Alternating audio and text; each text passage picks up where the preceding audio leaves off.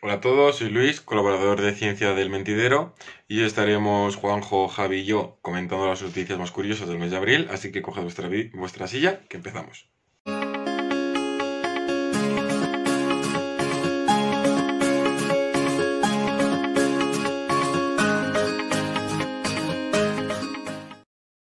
¿Qué tal amigos? Bienvenidos un día más al Mentidero y tenemos nuevo programa de la sección de ciencia y como ya viene siendo habitual en los últimos meses, vamos a hacer un repaso de las noticias científicas random más curiosas del último mes, en este caso del mes de abril. Pero antes de nada vamos a pasar a presentar a nuestros colaboradores del día de hoy. Empezamos con Juanjo Vidal. ¿Qué tal, Juanjo? Muy buenas. Bueno, aquí andamos sin mucha novedad. Como, como los habituales, la pandemia. y también tenemos con nosotros a Luis Getino. ¿Qué tal, Luis? Oli, otro día en casa. Estoy un poco desaparecido por el laboratorio, pero bueno, de vez en cuando se me pilla por aquí. Dice Juanjo que hay novedades. Bueno, en siete días se supone que nos quedamos ya libres, así que. Esperemos que sí, que, se está escuchando mucho que prórroga toda la noche. Bueno, yo prefiero ni, ni, mencionarlo. ¿Habéis visto la India? Sí, sí, está genial la India. ¿eh? Está para irse de vacaciones ahora.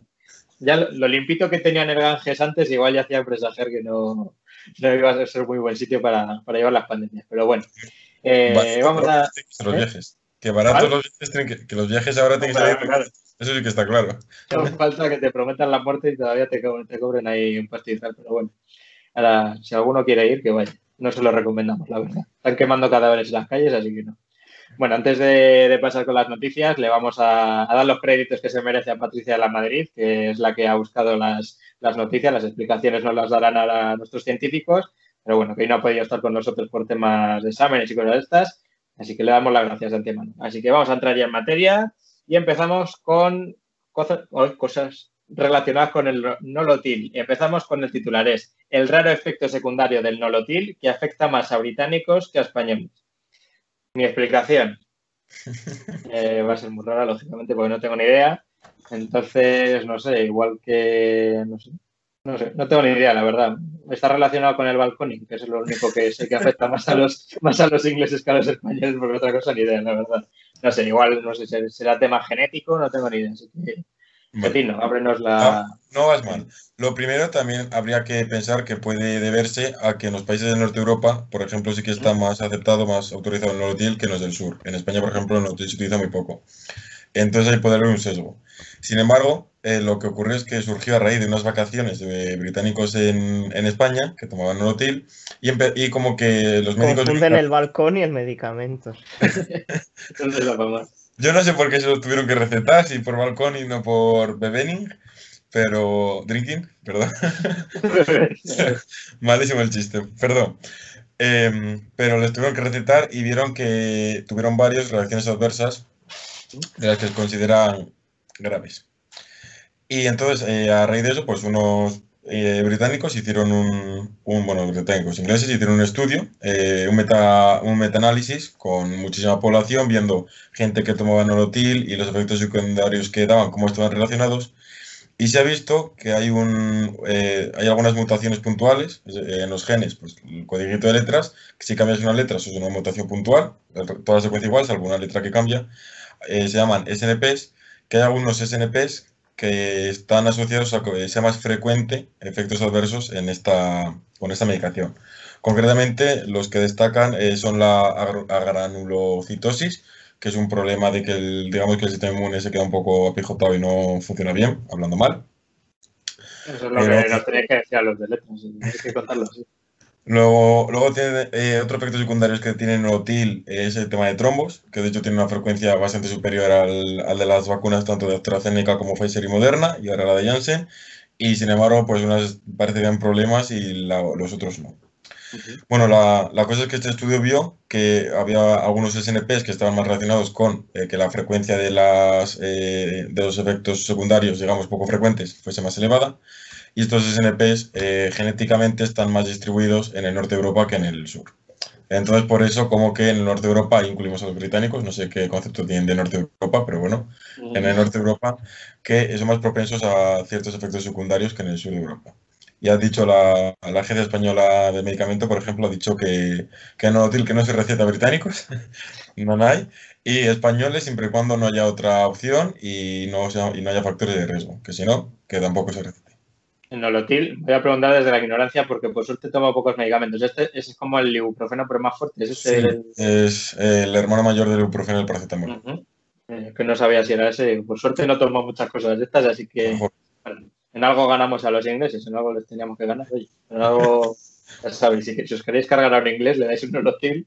No estamos incitando a la violencia ni a, ni a cosas de estas, no sea que nos denuncien luego, pero bueno. Es, es curioso porque en Inglaterra, creo, o en Estados Unidos, no sé cuál de los dos, se utiliza mucho el, el Nolotil. Es- No, aquí también se usa muchísimo. Yo, por ejemplo, para todas las intervenciones, operaciones y demás, se da nolotil en distintas dosis. A mí me lo daban en dosis más altas cuando me operaron y sé que, vamos, hay gente que eso, que se lo han recetado sin más para alguna dolencia. Pero me quiere sonar que lo único, el ibuprofeno sí es antiinflamatorio y creo que el nolotil no.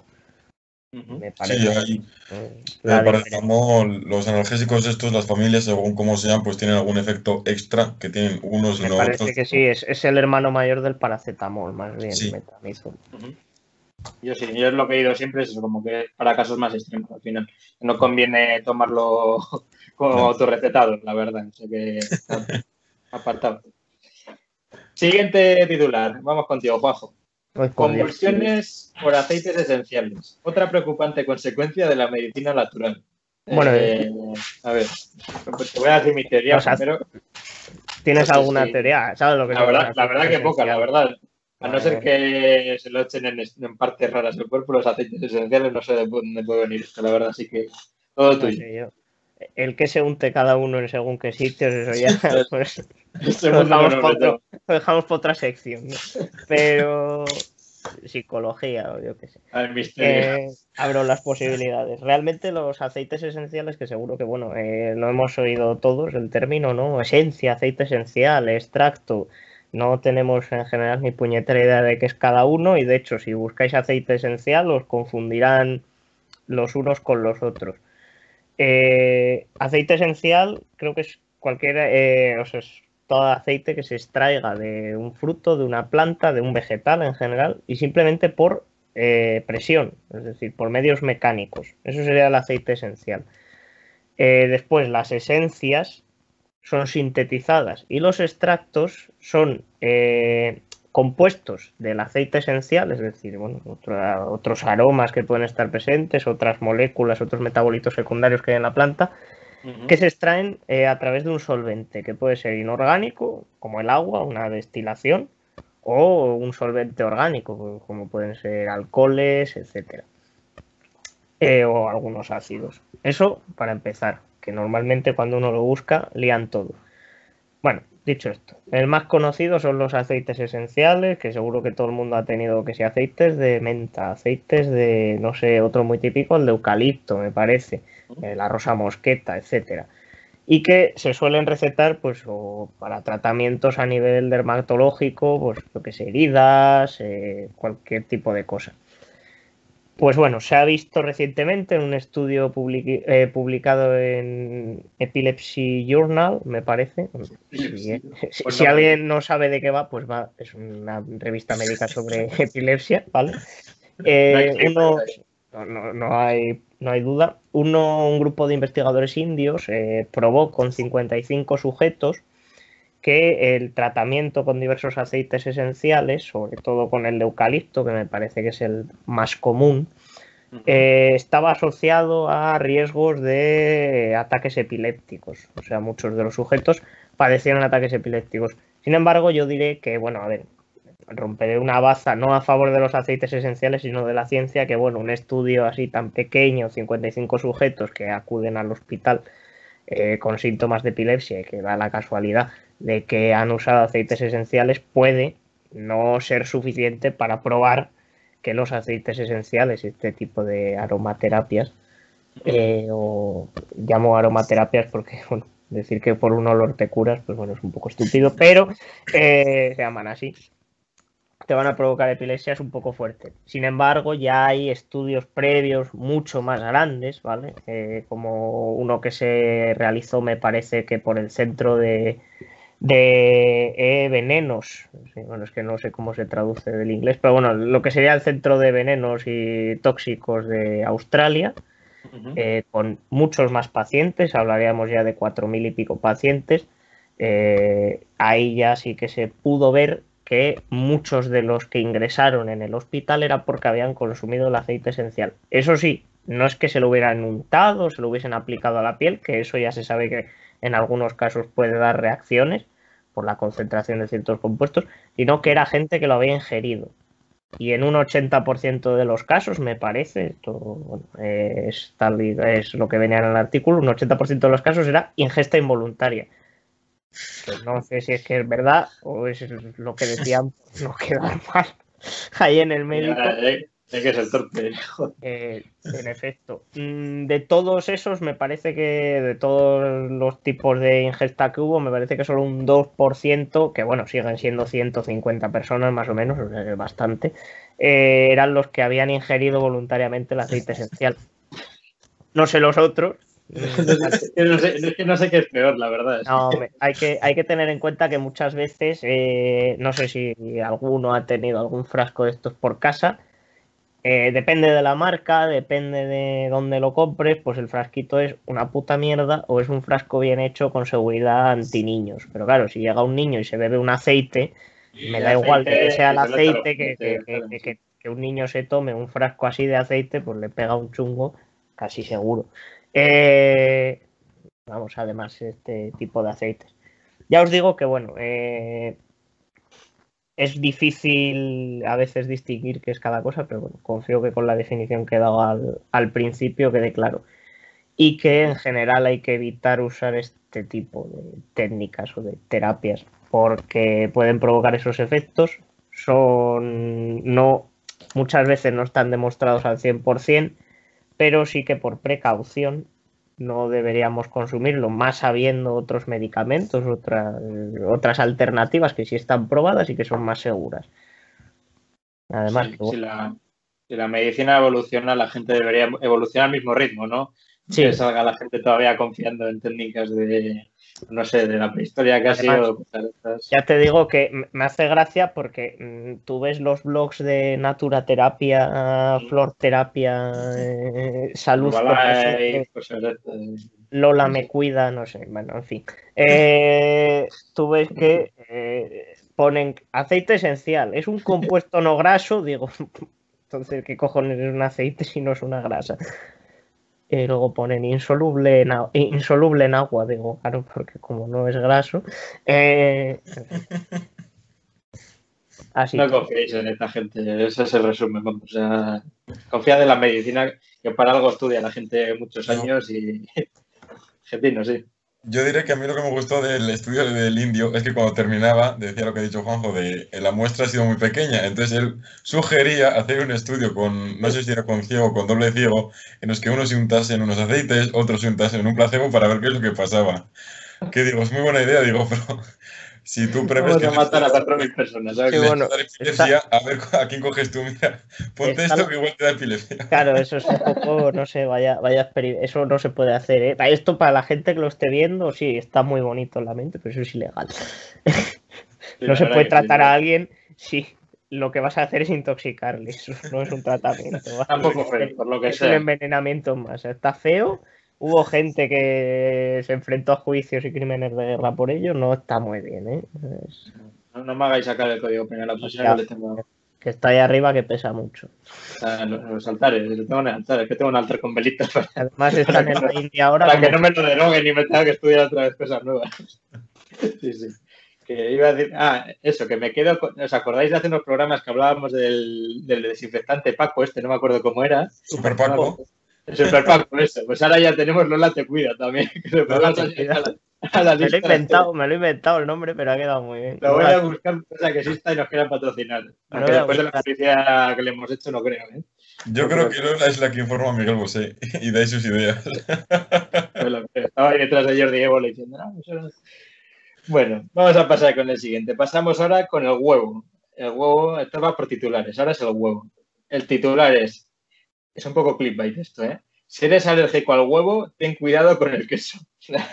La, relación, no sé, eh, los sándwiches mixtos de jamón, huevo y queso, hay que quitarle uno de los ingredientes, no sé. Eh, ¿Hay algún boicot de algún tipo al queso y al huevo? Bueno, ahí podemos hablar de cómo el queso de supermercado no es queso, pero eso ya. Eh, el queso hay que comprarlo, que sería Campos Góticos, Villerías de Campos, tienen página web, si queréis os la dejo abajo. Mejor queso queso no vais a probar. Bueno, mi pueblo no, los quesos de León por encima de ellos, pero tampoco vamos a entrar en debates que no proceden. Los premios no, no dicen eso. O sea que, ya debatimos sobre quesos un día, no os preocupéis. Que el Cabrales también está muy bueno, que, hay muchos. Es que el queso es el queso, es un mundo aparte. Bueno, a ver, Getino, cuéntanos. Bueno, ¿por qué se te ocurre una teoría aventurada de por qué eh, ahí hay una aparente alergia cruzada? Pues es que te digo, no sé, o sea, yo muchas veces he oído, por ejemplo, que no tiene nada que ver, ¿eh? pero que las fábricas, por ejemplo, muchas veces que fabrican productos sin lactosa y otros con lactosa o cosas de estas, por ejemplo, que aunque las cadenas no toquen nada la lactosa, solo puede acabar ahí por cualquier casualidad, hay un cruce, y por eso siempre ponen, puede contener trazas de, aunque no lleve nada, es por guardarse las espaldas. Entonces, no sé si tendrá algo que ver con esto, la verdad no tengo ni idea. Aquí me pillas en blanco. En este caso, no. Yo diré que me esperaba alguna jugada del estilo, pero completamente diferente.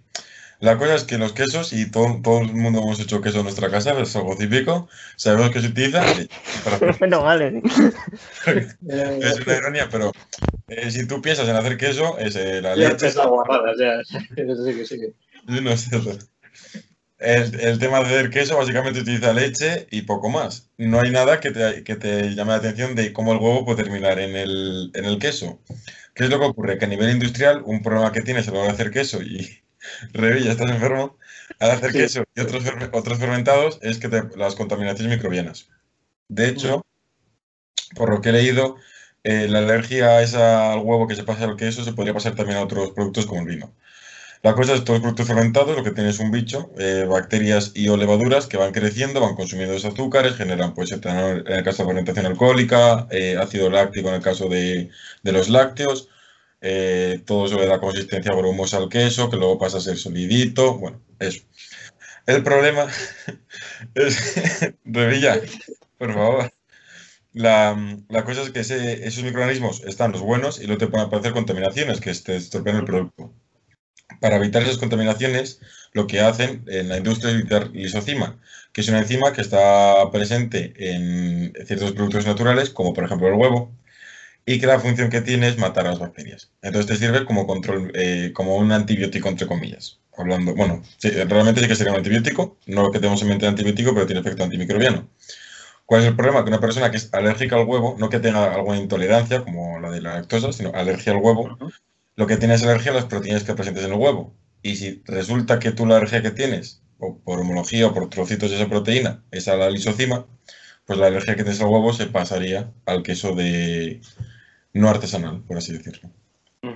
De hecho, estuve leyendo en el, vino, aparte, eh, según con qué proteínas, eh, con eh, la clara del huevo se utiliza para limpiar los vinos, así que no me extrañaría que hubiese personas que también tuviesen problemas para limpiar los vinos. O sea, para, limpiar, para beber los vinos, porque cuando se limpia para limpiar los vinos, para que no queden turbios, se les pone clara de huevo que va cayendo y atrapa todo lo que es la levadura. Entonces, de que un resto, que sea poco, si eres alérgico y altamente sensible, pues una copa de vino y al hospital. Famoso clareado. Yo es que todo lo que sea no poder tomar queso me parece una tragedia. ¿eh? Es como, joder, te están quitando lo mejor de la vida, yo creo. Yo, yo me preocupo porque tengo una amiga que es, alérgica al huevo, pero cuando comemos eso come queso. Entonces yo leí esto y dije, o me está mintiendo lo del artículo este, o mi amiga no tiene alergia, tiene intolerancia y eso, porque si no cualquier día se nos pone como un bollo ahí en medio de la calle ancha y hay que llamar al 112. Muchas veces por desconocimiento, igual. Sí, me imagino, porque todo yo no tenía ni idea, la verdad. Eh, aviso navegante. Para los que tengáis alergia al huevo, cuidado con el queso.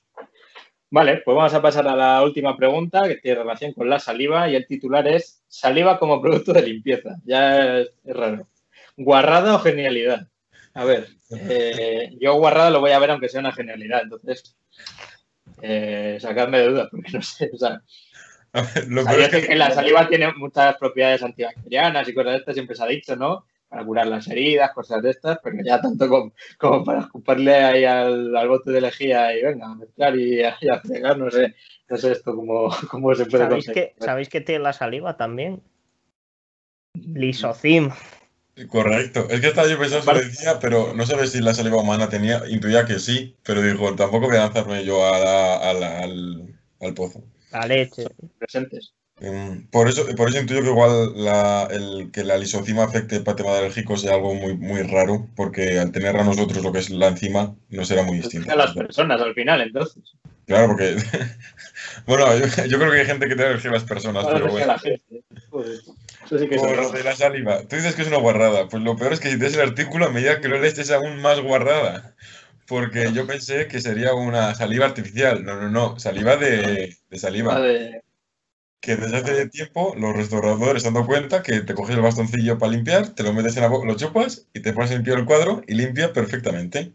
No para restaurar, ya no para limpiar el suelo, para no, restaurar. o sea, para, para limpiar una que se te mancha la Mona Lisa no pasa nada. Tú te chupas el palillo, lo pasas por ahí y se limpia. Que digo, eso Lo cual me lleva a pensar cómo se descubrió esto. Eh, ahí quería llegar yo, claro. Aquí se La fue la que se le manchó el cuadro al niño, la abuela Da Vinci estaba ahí, se le manchó, lo pasó y dijo, mira qué bien limpia niño. Y ahí se empezó la tradición. Bueno, pues la cosa es que eh, han hecho un estudio científicos para demostrar si encuentran algo mejor que la saliva para limpiar y lo gracioso es que todavía no han encontrado nada mejor para limpiar los cuadros que la, que la saliva. Me hace mucha gracia porque en los materiales químicos ponen saliva recogida, centrifugada a 4 grados, que digo yo, saliva, o sea, Sí, que mm, escupes y ya tienes la muestra, pero me hace mucha gracia el, el cómo la mencionan en los, Hostia, Qué fuerte esto, ¿no? pero que debe ser una cosa maravillosa, que hay empresas ya buscando, eh, hay un odontólogo que ha planteado utilizar la saliva artificial, eh, se están realizando estudios al respecto y están buscando, pero mientras tanto dicen que los restauradores que lo mejor es mojar el palillo y el bastoncillo y a limpiar. Pero y, y hablo desde el desconocimiento para variar. ¿No puede haber algo en la saliva que, no sé, que pueda variar la, el color o algo así, o que pueda des- incluso destruir la pintura? Eso sé. pregúntaselo al restaurador. Yo intuyo que por lo menos no puede tomar ni café ni chocolate dos horas antes de empezar claro, claro. Claro, claro, claro. es que yo he visto cada, saliva que dices, joder, lo veo de todo menos relacionado con el arte, la verdad. O sea, como está acatarrado, le pinta bigote a la Mona Lisa. La restauración del. Ella- Mi madre va a vomitar de este programa, que le da mucho asco todo esto. Vamos, rebobina y quítalo esto. Explicaría por qué muchas obras de arte después de la restauración terminan peor. Porque ese día, pues sí. Porque tienen grumos, ¿no? Estoy pensando que son grumos de pintura y es un tío que ha hecho ahí, puma, ahí le llevas el misil. Joder. Encima, toda la gente protegiendo tanto los cuadros, entrar para la humedad y tal, y luego lo que necesitan son escupitazos. Es, es muy curioso, ¿no? Plan, Por no, eso- no un cambio de temperatura puede agrietar el cuadro, pero escupirle sí que le viene. Por eso hay que. Bueno, vamos a dejar claro que no estamos haciendo apología de que se escupa a los cuadros ni a las obras de arte presentes Ahora- en los museos, por Bueno, favor. vamos, vamos a ir a la la- iglesia y vamos a ver a la gente escupiendo ahí a las esculturas y todo. La limpieza con saliva solamente la he visto yo, por lo menos sobre, eh, intuyo que pinturas, por lo que he leído. Para estatuas y otro tipo de obras de arte, pa- no sé si se utiliza o no, pero o sea, que a nadie se le ocurra ir a la iglesia de su pueblo a limpiar con saliva, porque igual haría más de lo que... Estamos como el homo, de verdad. o sea, igual estamos creando un monstruo ahora mismo. ¿eh? ¿Te imaginas que se, haría que ahora se pusiera de moda, ¿no? que se crea una tradición y dentro de 3.000 años se pregunten, oye, ¿y por qué la gente cuando se cuando ve un cuadro le escupe? O sea, no, pues es porque viene muy bien para, para que no se... Y escribía con la se- navaja el mentidez. el mentidero. Le hemos quitado el trabajo a los restauradores, los odontólogos se pueden forrar con esto. ¿eh? Igual ahí Hombre. tienen esto de mítico que escupes después de hacerte una limpieza, tal, lo empiezan a no. guardar todo y El ya. aspirador, yo creo que el aspirador lo, lo llevan a un tanque y luego eso se lo venden a- al Museo del Prado. Al Prado todo, venga. Tienen un negocio montado. Estamos perdiendo dinero, yo creo aquí. Estamos dando ideas gratis que no, no puede ser. Bueno, chicos, pues nada, yo creo que hemos tenido una ración bastante severa de noticias curiosas para variar. Esta sección me está empezando a gustar mucho. Siempre acabamos así. Es una mezcla con el club del chiste también esta, esta sección, el nivel de humor que, que gastamos aquí Se es, desprende. No es calidad, pero es alto. Sí, sí, sí. Es, es alto en cantidad. No sé Hoy nos hemos metido con Reino Unido, los naturistas, y por supuesto, y no podía faltar la gente con algún tipo de enfermedad que afecta, que, que es muy peligrosa, como las alergias, y luego ya, pues, en, en última instancia, pues nos hemos metido con las obras de arte pintadas hace centenares de años, los restauradores, y Ah, hemos sí. alabado a aquellos que escupen en los museos. Sí, no lo hemos contado nunca, pero a final de mes, después de hacer esta sección, siempre nos llegan unas cuantas denuncias. Eh, bueno. Bueno, pues eso está. Pero es- es, un, es un sacrificio que hacemos porque luego igual estamos salvando vidas. Igual a los intolerantes ya les hemos salvado algún programa la lactosa, yo creo. Igual ahora salvamos a los del huevo. Ahora, también, también te digo, como sigamos quitando cosas, se mueren de hambre. Bueno, ese es el problema. Ese no es el. De hambre nos vamos a morir nosotros como sigamos recibiendo denuncias aquí. Vamos, esto no, no nos es rentable. Pues chicos, muchas gracias por estar otro día más con nosotros, eh, dando luz a, las noticias curiosas que nos encontramos por internet. Damos las gracias de nuevo a Patricia por hacer esta búsqueda. Y nada, nos vemos el mes que viene con más noticias y estas semanas con más noticias de, de ciencia y más secciones. Como siempre, muchas gracias. Os animamos a suscribiros, darle a la campanita, estas cositas que decimos siempre. Y nada, guardad vuestra silla. Hasta luego. Adiós.